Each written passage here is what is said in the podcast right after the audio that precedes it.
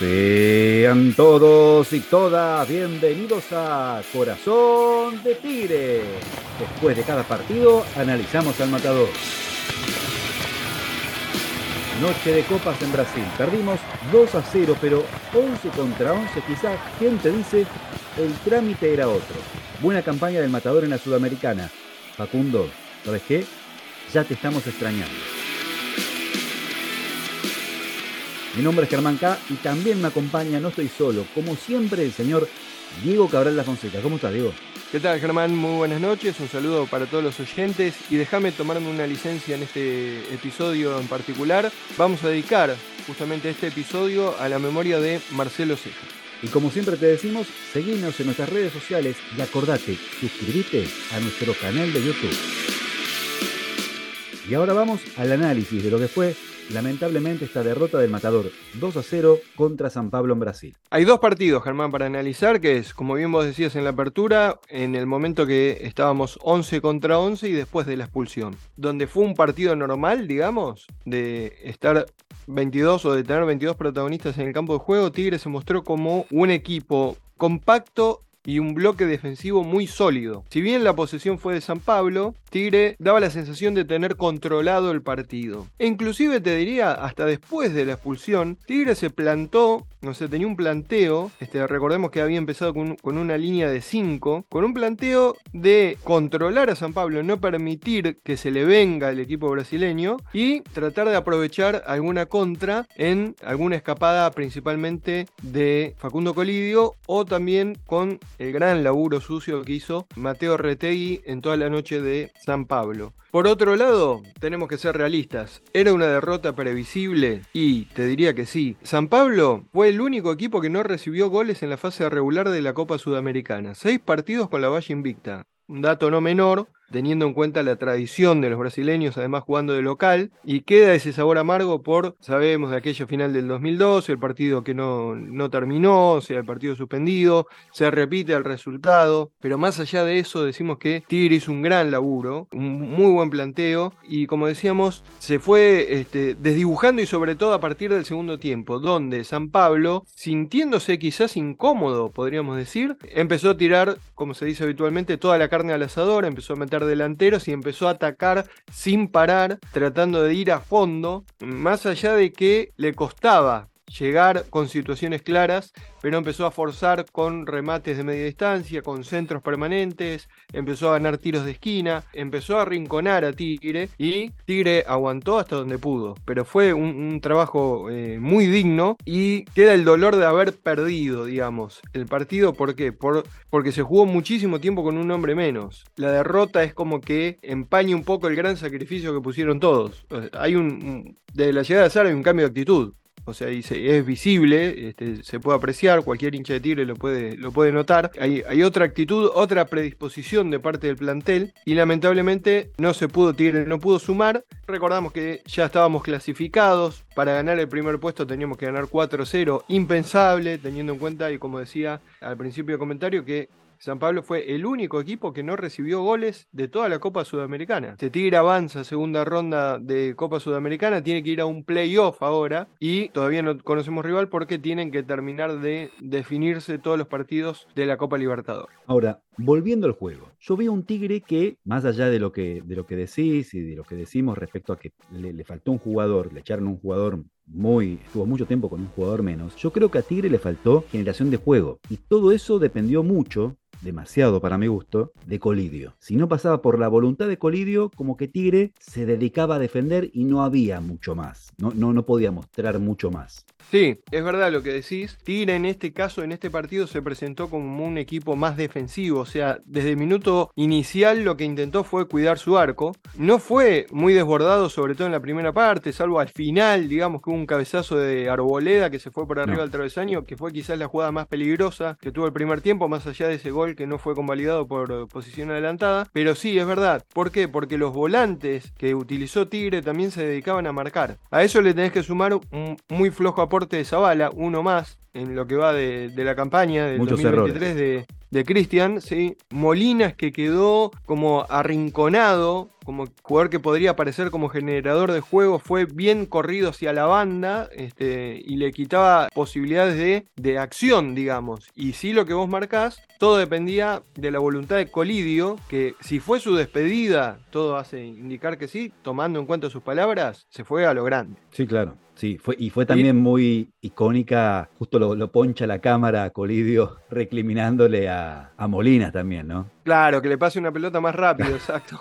Sí, exigiendo como para meterle un poco más de velocidad. Bueno, es algo que marcamos de Molina, que si bien contra Vélez tuvo su mejor partido desde que está en Tigre, no se caracteriza justamente por ser un jugador rápido o que pueda cambiar eh, el ritmo en una jugada. Y el otro que también intentó desde el ataque eh, fue Mateo Retegui, pero ¿qué pasaba? Arrancaba muy lejos del arco y tenían que correr 30 metros por lo menos para llegar a una situación de peligro y ya venís arrastrando la marca. Hay una diferencia física también. O sea, los jugadores de San Pablo eran mucho más rápidos que los jugadores de Tigre y sacaban diferencias sobre todo por las bandas, con, esos pelotazos este, largos que tiraban. Pero para decir, más allá de la derrota, insisto, era previsible, estuvo bien. O sea, si hubo un equipo que mereció ganar fue San Pablo porque Tigre no generó demasiado peligro, más allá de algún que otro remate de Facundo Colidio, que fue la figura de Tigre y fue el jugador más peligroso que tuvimos eh, en, toda la noche del Morumbí. Queda la sensación de que Tigre tuvo actitud, se acomodó a un planteo más tirando a defensivo y pudo llevar el partido, este, o pudo tener controlado a un equipo que es uno de los mejores de, la competición. Tenemos que eh, eh, estar, creo, conformes con el esfuerzo que hicieron los muchachos en el Morumbí. Y ahora vamos con el podio de Corazón de Tigre, los tres mejores. Mira, Germán, podemos decir que en este caso Facundo Colidio, si bien no completó el partido, estaba muy cansado, te había hecho un gran esfuerzo, se cargó el equipo al hombro, como se dice habitualmente. Fue el jugador más destacado de Tigre, insisto, lo, poco que pudo generar Tigre estuvo en sus pies, que con sus corridas, con su jerarquía, dejando rivales en el camino, recibiendo infracciones, que este es otro punto a marcar, no fueron este, sancionadas de la misma forma por el árbitro que sí las infracciones de Tigre. Si bien la expulsión de Leisa es correcta, pero me parece que hubo algunas jugadas que eran amarillas para los jugadores de San Pablo y en los clásicos partidos de Copa los árbitros suelen ser localistas y hacen la vista gorda. Y después podemos marcar como otros rendimientos interesantes el esfuerzo, el sacrificio de Retegui, también para tratar de generar juegos, jugando en otra posición no tanto como 9, sino apareciendo también por los costados, este, tratando de desbordar. Y después también para destacar el, el trabajo de Agustín Cardoso desde la mitad de la cancha, teniendo en cuenta que se la tuvo que bancar casi solo, teniendo como compañeros a Molinas, que es más de, generar juego, y Zavala, que decíamos que tuvo un aporte intrascendente, y sobre todo, quizás en el primer tiempo, donde se vio más solidez defensiva de Tigre, este, el trabajo de Aguilera, jugador que generalmente es criticado, en este caso tuvo varias intervenciones eh, despejando el peligro del área de Tigre, bueno, después en el segundo tiempo, con el embate del equipo brasileño, se hizo más complicado todo, la, la, la pared azul y roja se iba cada vez más cerca el arco Marinelli, bueno, trataban de sacar como podían hasta que finalmente el equipo brasileño pudo quebrar esa resistencia. Pero como para destacar en, este podio, eh, nos quedamos con la figura de Facundo Colidio. El domingo pasado se cumplieron 16 años, el domingo 25, de nuestro histórico ascenso en Mataderos y también de la tragedia del asesinato de Marcelo Cejas. Y en este episodio de Corazón de Tigre, que se lo dedicamos a Marcelo, lo escuchamos a continuación a su hermano, a Horacio. A 16 años, a cumplirse 16 años nuevamente de aquel asesinato, donde unos cobardes le quitaron la vida, lo seguimos recordando a la familia, como siempre, como todos los años a Marcelo, en el recuerdo, tratar de que queden en el recuerdo de todos los hinchas y de los nuevos también, de la nueva camada también, para que sepa la historia este, 16 años de lucha en el cual hasta el momento la causa tanto penal como civil nunca se hizo nada, siguen guardada ahí, pero por eso seguimos luchando para que al menos los hijos puedan tener una rescisión, o sea, de tanto lo civil, ya que cada hincha cuando saca su entrada paga como un seguro de vida, en el cual a Marcelo todavía no, después de 16 años no, ni siquiera eso le salió. Y bueno, uno sigue pregonando por lo que era Marcelo y como hincha mismo, obviamente quiere que vuelvan los hinchas, los hinchas, los verdaderos hinchas, con la familia a los estadios y por eso seguimos pregonando para que haya un fútbol en paz y en familia, ¿sí? Y mantener el recuerdo de Marcelo con esa frase, para que haya paz y no olvidar. Muchas gracias, un fuerte abrazo y aguante el fútbol y aguante Tigre. Marcelo Ceja siempre presente.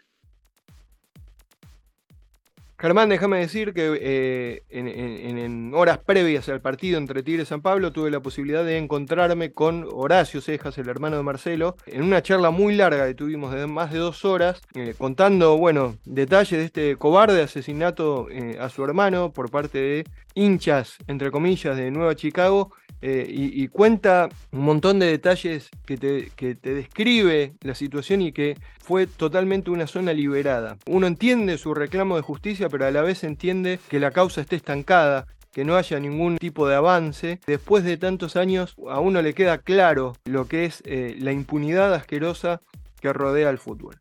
Lo que eh, voy a hacer en los próximos días va a ser publicar una nota con este, un resumen de esta entrevista, insisto, una entrevista larga de más de dos horas, contando algunos detalles y contando también eh, la visión de, su hermano, con un vínculo, escuchar a Horacio era tener la descripción exacta de Marcelo sin conocerlo, de un buen tipo, de un tipo laburante, gente, gente humilde, gente de laburo y que este, sufrió este crimen que al día de hoy sigue impune. Así que en los próximos días estaremos subiendo en nuestra cuenta de Facebook este, un resumen de esa entrevista. Y así llegamos al cierre de un nuevo episodio de Corazón de Tigre. Nos vamos a reencontrar el próximo domingo, una nueva fecha del torneo local contra Defensa y Justicia. Exacto, será la fecha 22, el domingo 19.30 horas. Tigre va, eh, vuelve a Varela a, visitar a Defensa y Justicia con el arbitraje de Sebastián Zunino. Tigre no ganó nunca con este árbitro, lo dirigió pocos partidos, tres. Fueron tres empates haciendo una trampita. ¿Por qué digo esto? Porque fue empate con Arsenal, empate con Newell's, el último encuentro 2 a 2 en victoria, y un empate que es por Copa Argentina ante Centro Español. Fue el árbitro de la peor derrota de nuestra historia, eh, que el partido terminó empatado y terminó eh, definiéndose por penales. Para cerrar, Germán, te digo, la reserva le ganó 2 a 0 a Defensa y Justicia con goles de Lucas Trinidad y Lucas Massa, un chico de sexta división, categoría 2006, que hoy entró y a los minutos, a los segundos de haber ingresado en la primera pelota de toca, convirtió. Este, así que seguimos encontrando valores genuinos y que no tenemos que dejar de aprovechar. La próxima fecha será eh, de reserva, la fecha 23, la visita ante Banfield. Qué importante que Sara, a diferencia de lo que hizo Martínez, pueda darle más rodaje a nuestros juveniles, ¿no? Sí, y ten en cuenta que, bueno, ya tuvo eh, alguna aparición este, for class, viajó Mateo Cáceres, que finalmente no, integró el banco de suplentes, pero fue también convocado. Son experiencias que sí, te suma muchísimo y bueno, es importantísimo que se le dé importancia a los valores genuinos, insisto, eh, por el sentido, el sentido de pertenencia de los chicos es toda una vida vistiendo la camiseta de Tigre desde muy chiquitos y en el momento que tienen que dar el salto a primera y tener la oportunidad de cumplir su sueño, quizás a veces son relegados. Me parece que hay que apuntar a ese trabajo. La reserva está haciendo buenas campañas el año pasado, este año, este, y es importante que esos chicos tengan su oportunidad. Y lo último, con respecto a la Copa Sudamericana, decimos,